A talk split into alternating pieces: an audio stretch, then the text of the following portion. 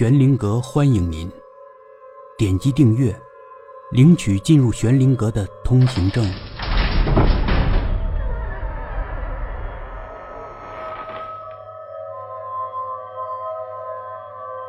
人之妖，第二集。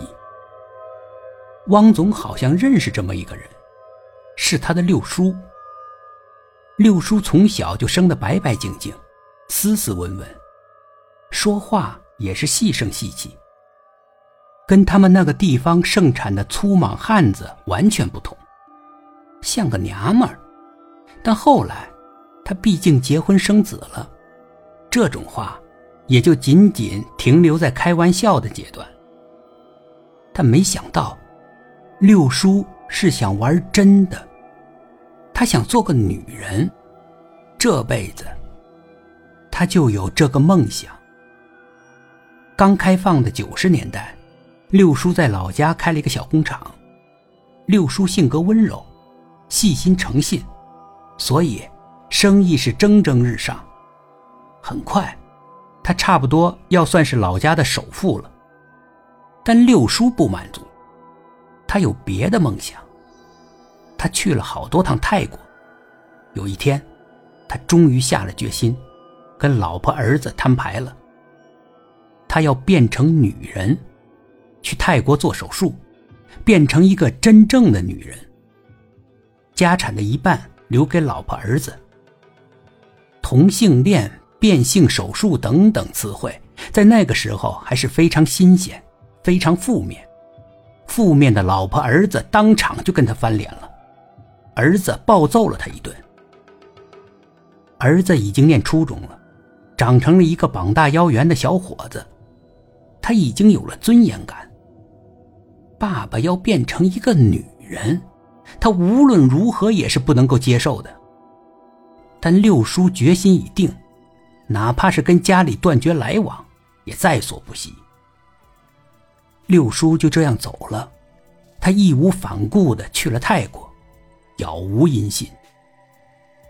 后来大概五六年吧，汪总突然接到一个陌生的国外电话，是六叔。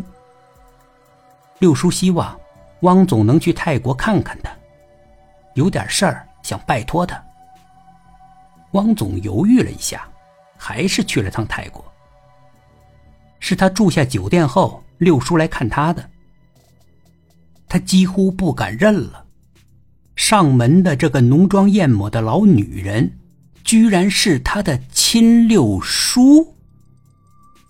尽管胸部高耸，已经有些脱相了，六叔对自己的容貌有些歉意，但他还是开门见山。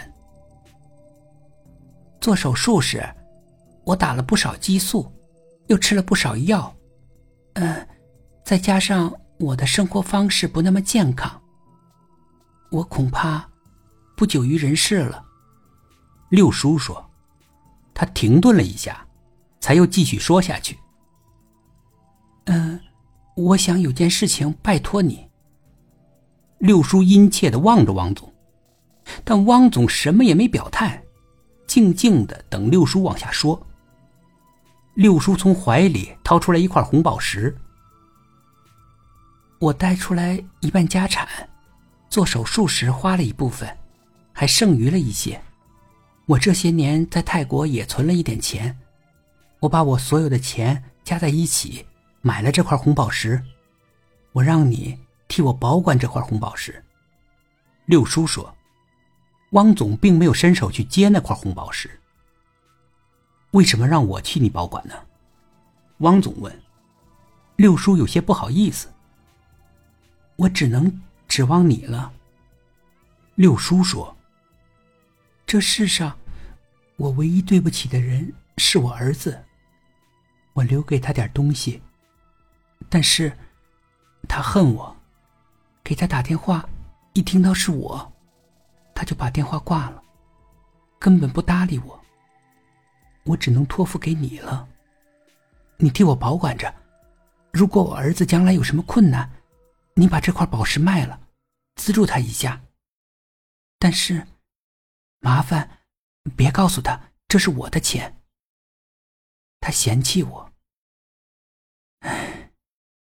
我儿子嫌弃我，我的任何东西，他都嫌弃。汪总沉默了一会儿，才接下那块宝石。后来有一年，汪总的生意在资金方面碰到了一点问题，从银行也贷不出款来。他偶然想起了那块红宝石，他带着那块红宝石去权威部门鉴定了一下，居然值不少钱。他的资金问题得到了解决，从那以后，汪总的生意就开始顺风顺水。他很自然的把红宝石的事儿放在了他头脑中的遗忘区，很自然的以为他的生意完全是靠自己的拼搏，才度过了沟沟坎坎，就是那么自然。本集故事播讲完毕，点击上方的订阅，订阅不迷路。